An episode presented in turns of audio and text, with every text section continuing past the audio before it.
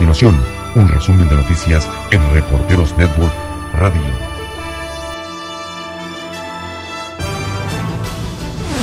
que eh, en el curso de las últimas horas de la noche nos informaron que existía una prueba reactiva. Esto en su momento lo informamos vía Twitter, nos pusimos en contacto con los medios eh, y estaba pendiente hacer la segunda prueba que es de confirmación por parte del Laboratorio Nacional de Referencia, el INDRE. Esto ocurrió, fue un proceso de toda la noche y en casi las seis eh, de la mañana salió ya el resultado y se confirma también. En México se confirmó el primer caso de coronavirus en el país. El paciente confirmado está hospitalizado en el Instituto Nacional de Enfermedades Respiratorias de la Ciudad de México, informó Hugo López Gatel, subsecretario de Prevención y Promoción de la Salud de México.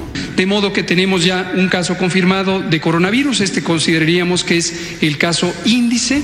El paciente con coronavirus es un hombre de 35 años, residente de la Ciudad de México y que viajó al norte de Italia del 14 al 22 de febrero. Junto con el paciente por coronavirus, quien retornó hace una semana de Italia, fueron aislados su esposa, su hermana y dos hijos.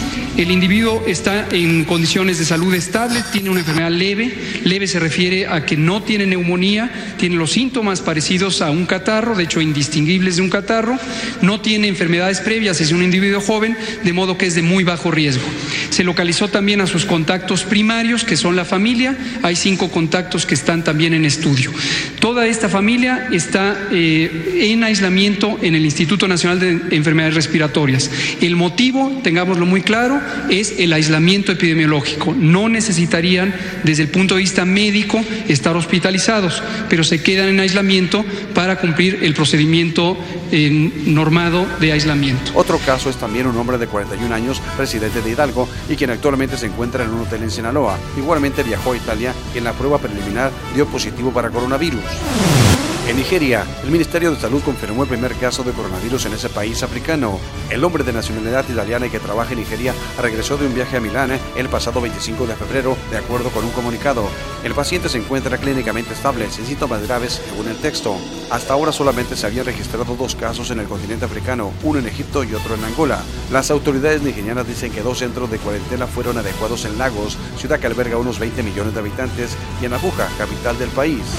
La Armada de Estados Unidos decidió poner en cuarentena todos los barcos que hicieron escala en el Océano Pacífico debido a la amenaza del coronavirus. En Brasil, la cifra de personas sospechosas contagiadas por COVID-19 subió a 132, donde ya se confirmó un caso de la enfermedad en el estado de Sao Paulo, informó el Ministerio de Salud.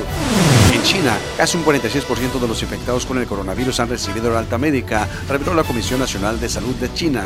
Un total de 36.117 pacientes, o el 45.8% de los 78.824 infectados, se recuperaron y fueron dados de alta. Son los últimos datos que corresponden a la noche del 27 de febrero. En los centros médicos siguen internados 39.919 personas. En las últimas 24 horas se registraron 327 nuevos casos de la enfermedad y 44 muertes provocadas por el coronavirus en China. El mayor número de defunciones, 41 de estas, solo en la provincia de Hubei. En Venezuela, el presidente Nicolás Maduro anunció la creación del Cuerpo Nacional contra el Terrorismo, el cual asumirá la defensa del país ante los planes desestabilizadores perpetrados por terroristas. Durante el lanzamiento de la gran misión Cuadrantes de Paz, el mandatario anunció que la nueva fuerza militar será dirigida por el mayor general Hernán Gil Barrios.